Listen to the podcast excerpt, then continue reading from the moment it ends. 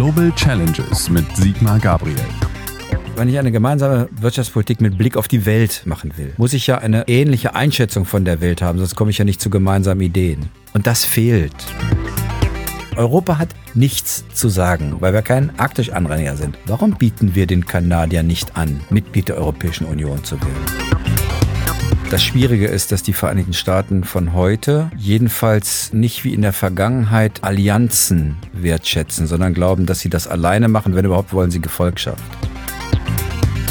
Man lastet Frau von der Leyen vielleicht schon zu viel auf die Schultern, denn vieles davon wird davon abhängen, ob die Staats- und Regierungschefs das wollen. Der ehemalige Außenminister analysiert zusammen mit Professor Bert Rürup die geopolitische Lage, exklusiv für den Chefökonom, den Newsletter von Professor Rürup. Das Thema heute, wie Ursula von der Leyen Europa stark machen kann. Ja, meine Damen und Herren, heute rede ich äh, mit einer Mischung zwischen Außenminister und Wirtschaftsminister Sigmar Gabriel. Das heißt, ich möchte ihn auf zwei Feldern befragen. Auf Glatteis führen, sagt nein, die Wahrheit. diskutieren. Der Wirtschaftskonflikt, den wir gegenwärtig zwischen China und USA beobachten, ist meines Erachtens ja nur ein Vorgeplänkel. Ein Vorgeplänkel für einen größeren, sich anbahnenden Konflikt. Ich bin der festen Überzeugung, dass die USA, die gegenwärtig noch klar die führende Macht, sowohl militärisch als auch ökonomisch sind, sehen und anerkannt haben, dass der Aufstieg Chinas nicht aufzuhalten ist. Und deswegen denke ich, dass wir perspektivisch wieder in eine bipolare Welt laufen, wo wir auf beiden Seiten des Pazifik, nicht mehr des Atlantik, die beiden Supermächte haben. So, und vor diesem Hintergrund äh, stelle ich mir die Frage oder stelle ich dir die Frage, äh, was passiert mit Europa, wenn Junkers abtritt, der ja ein anerkannter Politiker war und eigentlich einen guten Job gemacht hat, von Frau von der Leyen ersetzt wird. Frau von der Leyen hat ein Programm, ihr Programm vorgestellt. Ist das das richtige und ausreichende Programm, um Europa stark genug zu machen, um nicht zwischen diesen beiden sich bildenden Blöcken zerrieben zu werden. Erstmal will ich sagen, dass ich der Analyse vollständig zustimme. Ich glaube auch, dass das zumindest mal auf Jahrzehnte die Welt bestimmen wird, die, der Wettbewerb der beiden großen Antipoden. Das Schwierige ist, dass die Vereinigten Staaten von heute jedenfalls nicht wie in der Vergangenheit Allianzen wertschätzen, sondern glauben, dass sie das alleine machen, wenn überhaupt wollen sie Gefolgschaft. Ähm, das führt dazu, dass unsere Interessen nicht durch andere nämlich bisher durch die USA wahrgenommen werden. Das ist uns, glaube ich, noch gar nicht klar. Wir sind seit 70 ja, Jahren gewohnt. Wir hatten eine Auflösung des Westens. Wir, ja, wir, die, 70 Jahre lang sind die europäischen, speziell die deutschen Interessen, letztlich, wenn es hart auf hart kam, von den USA vertreten worden. Die Vereinigten Staaten sagen, das ist nicht mehr unser Business. Wir werden sozusagen unsere eigenen Interessen vertreten müssen und genau das sind wir gar nicht gewohnt. Deswegen würde ich sagen, das Erste, was Frau von der Leyen versuchen muss, ist, man muss es fast sagen, anzutrainieren, dass wir den gleichen Blick als europäische Mitgliedstaaten auf die Welt haben. Den haben wir nämlich nicht. Nehmen wir mal ein kleines Beispiel. Libyen unterstützt Italien, die Regierung von Ministerpräsident Sarraj in Tripolis, Frankreich, den Bürgerkriegsgegner Haftar. Ich meine, zwei europäische Mitgliedstaaten vertreten zwei Bürgerkriegsparteien. Ich glaube, dass das die schwierigste Aufgabe sein wird. Und wenn man ehrlich ist, man lastet Frau von der Leyen vielleicht schon zu viel auf die Schultern, denn vieles davon wird davon abhängen, ob die Staats- und Regierungschefs das wollen. Europa wird sehr in den nächsten Jahren ein intergouvernementales Europa werden, nicht so stark vom Parlament beeinflusst, durchaus durch die Kommission, ja, aber es wird sehr darauf ankommen, ob die europäischen Mitgliedstaaten das eigentlich wollen, was du beschreibst, nämlich eine gemeinsame Interessenvertretung. Ja, aber wir beobachten doch ein Auseinanderdriften der Union. Das Gegenteil ist doch der Fall. Und wenn jetzt noch Großbritannien austritt, das äh, ist sehr viel weitreichender, als wir glauben. Das ist eine große Ökonomie, die so groß ist wie die 19 kleinsten EU-Länder zusammen. Und es ist, kommt ja nicht von ungefähr, dass Herr Trump äh, Avance macht, also zu Herrn Johnson, äh, schnell diesen Brexit durchzuführen, das schwächt doch Europa dramatisch. Ja, viel mehr. Ich habe immer gesagt, mich sorgt viel mehr die, sag mal, die geopolitische Folge eines Austritts der Briten als die ökonomischen. Das Empire hat Schlimmeres überstanden als die Wirtschaftskrise, das würden wir auch hinkriegen. Aber ich mache es mal an einem Beispiel. Ich habe letztens in Peking mit früheren Kollegen aus dem Außenministerium aus China zusammengesessen. Wir waren essen und da läuft ja immer irgend so ein Fernseher mit ohne Ton in solchen Restaurants. Und irgendwann zeigten die dort Bilder aus dem Unterhaus in London. Und mein Kollege stupste mich an und zeigte da drauf. Und ich sage, ja, ja, ist klar, ist Großbritannien. Nee, sagt er. Das seid ihr. Das ist ein Beispiel für euer Niedergang. Das heißt, wenn die Briten gehen, geht nicht irgendein Land. Es geht eine, eine ökonomisches Powerhouse. Es geht eine Nuklearmacht.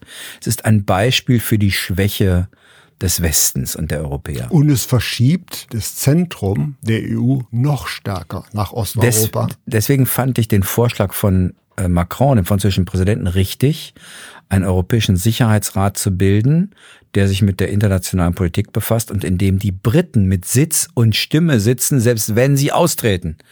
Äh, einen solchen Vorschlag eines französischen Präsidenten wäre ja vor ein paar Jahren dem Hochverrat in Frankreich gleichgekommen. Das zeigt seinen Realismus. Ich wollte einen, einen leichten Optimismus reinbringen mit dem Blick auf Italien vor ein paar Wochen, ein paar Monaten haben wir gesehen, wie Italien sich nicht an Trump, aber an China hat anbinden lassen. Die offensichtlich geringe Erwartung an ökonomische Hilfe aus Europa hat dazu geführt, dass den Verlockungen Chinas gefolgt wurde. Die neue Seidenstraße, neue neuer Merkantil Neomerkantilismus. So wie vorher schon die Griechen in der Krise mit dem Hafen oder die Ungarn, als es um die Schnellbahnverbindung zwischen Belgrad und Budapest ging. Jetzt erleben wir, dass ähm, es auf einmal nicht Herr Salvini ist, der Profiteur der Krise ist, sondern eine Regierung, die mindestens die Chance hat, ein paar Jahre zu bestehen aus der Fünf-Sterne-Bewegung, einer linkspopulistischen Bewegung, aber nicht antieuropäisch, und den italienischen Sozialdemokraten. Ich will nur mal sagen, die Gefahren alle richtig, aber ich glaube, dass es eine Chance gibt, und da wird viel von der Kommission, aber noch mehr von den Staats- und Regierungschefs abhängen, äh, Europa zusammenzuhalten. Wenn nicht, wüsste ich nicht, wo wir bleiben. Aber da knüpft man Misstrauen an. Die EU ist ja von Männern gegründet worden, die zwei Weltkriege erlebt hatten. Und diese Weltkriege wurden maßgeblich von der Überhöhung des Nationalstaats ausgelöst. Und deswegen war eine Metapher immer, wir müssen die Bedeutung, den Einfluss des Nationalstaats etwas zurückfahren.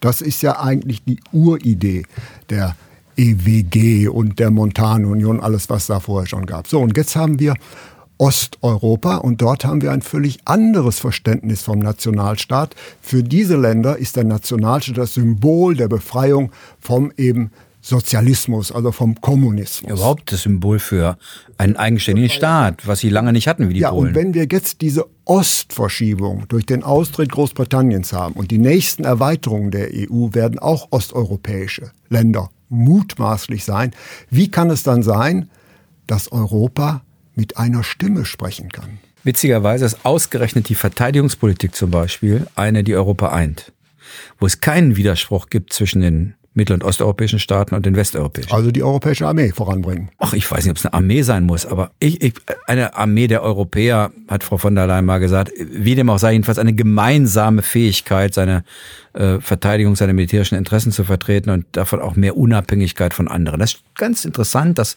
das eher in Deutschland ein Problem ist. Also eher etwas, was die Deutschen, wo die Deutschen Schwierigkeiten. Ich habe gerade einen Brief bekommen, weil ich über sowas mal geschrieben habe, ähm, äh, wo mir jemand schreibt, na ja, eigentlich ist das doch alles Unsinn, niemand bedroht uns, äh, warum wir nicht in die Armee investieren? Dahinter steckt ein bisschen ein, ein neuer deutscher Sonderweg. Früher war der deutsche Sonderweg was Gefährliches, weil wir zu viel Militär haben wollten. Heute ist der deutsche Sonderweg ein bisschen, weil wir gar nichts damit zu tun haben wollen. Und das sehen natürlich andere Europäer anders. Das ist übrigens der Grund, warum Donald Trump versucht, nicht nur die Briten zu locken, sondern insbesondere die Polen. Weil er ahnt, dass die Polen oder weiß, den Deutschen nicht so richtig über den Weg trauen bei der Verteidigungspolitik aus historischen Gründen. Deswegen würde ich sagen, das zu stärken ist gar nicht so sehr nur wegen der Verteidigung selbst wichtig. Es ist ein Instrument, den Laden zusammenzuhalten. Das zweite ist, ich will die Gefahren, die du beschreibst, übrigens nicht kleinreden, sondern ich glaube, es gibt durchaus eine Chance, auch sowas zu überwinden. Newton hat mal gesagt, er hätte das Glück, er stünde auf den Schultern von, von Riesen, Titanen. von Titanen. Schaut man auf Europa, stehen wir heute auch auf den Schultern von Titanen, die die Europa trotz verheerender Völkermorde geschaffen haben. Das dürfte ja damals auch nicht nur populär gewesen sein, ausgerechnet uns Deutsche einzuladen. Und deswegen sollte man uns zutrauen, dass wir ein bisschen darüber hinausblicken. Ich mache mal einen konkreten Vorschlag. Der Klimawandel hat verheerende Folgen und er hat gefährliche Folgen auch für die Geopolitik, weil durch das Schmelzen des arktischen Eises die Nordwestpassage permanent befahrbar ist. Permanent befahrbar. Viel preiswerter als über den Persischen Golf oder den Suezkanal. Das ist der Grund, warum China beginnt, sich auf Grönland einzukaufen, die Infrastruktur. Das ist übrigens der Grund, warum Trump diesen Wahnsinnsvorschlag gemacht hat, man solle doch einen Immobiliendeal mit Grönland machen. Dahinter steckt aber eine strategische Überlegung in den USA. Was tun wir eigentlich da oben? Wie sichern wir unsere Interessen? Europa hat nichts zu sagen, weil wir kein Arktisch-Anrainer sind. Aber warum bieten wir den Kanadiern nicht an, Mitglied der Europäischen Union zu werden? Erstens würden Terminologisch ging das nicht. Aber, aber nur so. ja. Aber äh, in Wahrheit sind die Kanadier europäischer als mancher europäischer Mitgliedstaat. Sie sind ein bisschen in der Isolation durch die Veränderung in den USA. Ich glaube, sie suchen die Brücke zu uns. Und wir hätten als Europäer Einfluss in eine, glaube ich, das 21. Jahrhundert sehr bestimmende Debatte über die Frage, was passiert eigentlich da oben, ist einer der Vorschläge, wie man Europa auch stärken kann. Ja, ich möchte auch noch mal auf meine Ausgangsfrage zurückzukommen. Wir sind uns einig, wir laufen in eine Bipolarität hinaus. Gegenwärtig ist die EU immer noch der zweitgrößte Wirtschaftsraum der Welt, aber er zerfällt in kleinere und mittlere Staaten. Und jeder dieser kleineren und mittleren Staaten ja, hat eigentlich nichts zu sagen. Deswegen hat Gerhard Schröder schon recht. Also Zwerge behandelt man nicht gut, bestenfalls man stellt sie in den Garten. So, jetzt wie, wie sieht äh, die Alternative von Sigmar Gabriel aus? Wie konkret bringt man dieses auseinanderdriftende Gebilde EU dahin, doch versuchsweise mit einer Stimme zu reden? Frau von der Leyen hat ein Programm dazu gemacht, was ihre Ziele sind. Reicht das aus? Wieder diese Zentrifugalkräfte, die wir beobachten können, einzuhegen. Es reicht aus meiner Sicht deshalb nicht aus, weil mir das Thema europäische Außenpolitik darin gefehlt hat. Denn wenn ich, eine gemeinsame, wenn, ich eine, wenn ich eine gemeinsame Wirtschaftspolitik mit Blick auf die Welt machen will, muss ich ja eine ähnliche Einschätzung von der Welt haben, sonst komme ich ja nicht zu gemeinsamen Ideen. Und das fehlt. Deswegen habe ich vorhin gesagt, wir brauchen sowas wie einen Europäischen Sicherheitsrat. Eigentlich bringt sie für das Thema die richtigen Voraussetzungen mit, denn als Verteidigungsministerin in Deutschland hat sie mit all dem zu tun gehabt. Das ist ja nicht nur sozusagen der schmale Grad der Verteidigungspolitik, sondern das geht auch nur mit einem Blick auf die Welt. Insofern hoffe ich, dass sie das noch dazu bringt. Und es gibt einen zweiten Bereich, der deutet sich in ihrem Programm durchaus an. Wir waren, das weißt du noch besser als ich, in den letzten Jahren in der, Polit in der Innenpolitik Europas praktisch absorbiert mit den Themen der Währungsstabilität des Euro. Das, glaube ich, wechselt gerade. Wir haben einen Wechsel hin zur Wirtschaftspolitik. Die Frage der industriellen Entwicklung, der wirtschaftlichen Entwicklung und ob solche Entscheidungen wie unter Frau Vestager gegen den Zusammenschluss von Alstom und Siemens, weil es in Europa ein Monopol schafft, international aber ehrlich gesagt eher noch ein kleiner Spieler bleibt, dass solche Entscheidungen hinterfragt werden. Das war ja ein, ein sehr weitreichender Satz. Das heißt, wir dürfen unsere Wettbewerbspolitik nicht mehr auf, den, auf Deutschland oder auf die EU fokussieren, sondern im Spannungsfeld der neuen Bipolarität sehen. Ich glaube und ja. Das würde heißen, Industriepolitik. Ich glaube ja, das ist und für mich deutet sich in dem Programm der Kommission an, dass es diesen Wechsel von der sag mal, sehr starken fiskal- und währungspolitischen Orientierung hin zu einem größeren Feld der Industrie- und der Wirtschaftspolitik gibt. Da finde ich, hat sie eine Chance, sozusagen richtig einen eigenen Schwerpunkt zu setzen, den es vorher wegen der Krisenhaftigkeit der Währungsentwicklung nicht gab. Ähm, nötig, nötig ist es allemal. Sie hätte in Deutschland einen großen Verbündeten, in Frankreich übrigens auch, äh, in Polen auch, in all denen, die noch industrielle Schwerpunkte haben. Möglicherweise hat sie auch Gegnerschaft von sehr kleinen Ländern oder Ländern, die nicht so stark industrialisiert sind. Aber es gäbe schon einen ziemlich kräftigen Brocken europäischer Staaten, egal ob im Osten oder im Westen oder in Zentraleuropa, die daran ein Interesse haben. Höre ich daraus, äh, dass Sigmar Gabriel für eine europäische Arbeitslosenversicherung Versicherung ist. Nämlich äh, das Problem ist ja, Konjunkturkrisen und Schwankungen treffen die verschiedenen Staaten ja sehr unterschiedlich, weil sie sehr, sehr heterogen sind. Wäre es dann nicht, und Frau von der Leyen hat es meines Erachtens zu Recht angesprochen, eigentlich ein Gebot der Vernunft, dieser Heterogenität zu begegnen. Nämlich der Euro, das müssen wir auch konstatieren, hat nicht dazu geführt, dass diese Heterogenität zwischen den Ländern abgenommen hat. Und wenn ein Land oder ein Staatengemeinschaft mit einer Stimme spricht, muss man so etwas wie einen ich hab Finanzausgleich haben. Auf dem Reißbrett und als ökonomische Theorie alles richtig. Ich habe Sorge, dass das, wenn wir das anpacken, am Ende ein bürokratisches Monstrum wird mit großen Verwerfungen. Was ist Denn die Alternative? Sage ich gleich. Warum glaube ich das? Äh, Wir müssten ja zum Beispiel das, was dann ausgezahlt wird, bei soll ja eigentlich ein Instrument gegen externe Schocks sein. Das ist ja einer der berühmten automatischen Stabilisatoren. Das ist ja nicht irgendwie kleines Konjunkturprogramm, sondern was passiert, wenn wir mit einer Krise konfrontiert werden, damit wir Feuerkraft haben, so sagen die Ökonomen das ja. Ähm, ich, ich, das hieße ja, dass aber das, jemand dieses Arbeitslosengeld entweder gemeinschaftlich finanziert mit für Beiträgen, die alle, die, die überall gleich sind, oder wenn man nicht alle Beiträge gleich lassen will, muss man irgendein Differenzierungskriterium finden. Ich persönlich glaube, es gibt eine viel einfachere Lösung. Äh, Scholz hat eine vorgeschlagen mit der Rückversicherung, die finde ich gar nicht schlecht. Die ist einfacher. Und warum lassen wir eigentlich nicht in Krisenzeiten eine stärkere Verschuldung zu? Das ist doch der einfachste äh, automatische Stabilisator, den wir haben. Ich bin ein bisschen zurückhaltend, was, weil das ist vielleicht erfahrungsgeschwängert, was passiert, wenn man Europa die Kompetenz zur Bildung einer neuen Institution schafft. Da, da, aber da- das Ich kann ein weiß nicht, Vorteil ob da eine neue Institution sich hinter verbirgt. Die nationalen Arbeitslosenversicherungen bleiben ja erhalten, weil die Ersatzraten und die Generosität natürlich auch national sein müssen. Nur es muss darum gehen, die unterschiedliche Betroffenheit durch eine Art Rückversicherung. Da hat Scholz ein gutes Modell Ja. gemacht. Äh, äh, Das finde ich jedenfalls sinnvoller als die Vorstellung, die manche haben, machen eine europäische Arbeitsagentur, in der dann im Übrigen auch alle die gleichen Arbeitslosenbeiträge Also das kann gar ausgezahlt bekommen. Sowas auch ein, ein einheitlicher europäischer Mindestlohn ist natürlich genauso Unfug. Sehe ich auch so. Deswegen ähm, fand ich das Modell von Olaf Scholz mit der Rückversicherung besser. Aber ich finde eben auch, dass die Feuerkraft der Ökonomien zur Abwehr externer Schocks eben auch ganz traditionell äh, durch eine mögliche Verschuldung da sein muss. Und zwar höher, als wir die bisher haben. Das Problem ist eher, wie verhindert man, dass diese Verschuldungsmöglichkeit zum Dauereinsatz wird, äh, zur Legitimierung von, weiß ich nicht, Parteiprogrammen.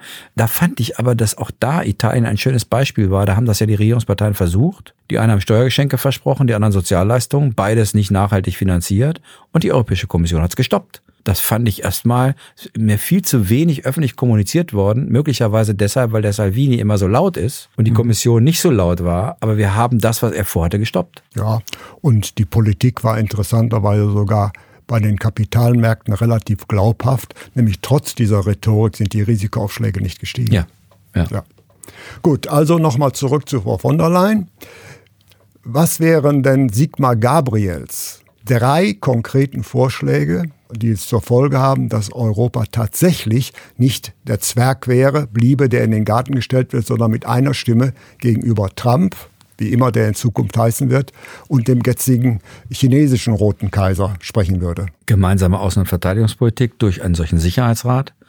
Zweitens, alles dafür tun, damit die Eurozone aus sich heraus stark wird und Und ausgedehnt wird? Das ist ja sogar in den Verträgen drin. Es gibt ja nur zwei Länder, die das Recht haben, das nicht zu tun, äh, nämlich Großbritannien und Dänemark.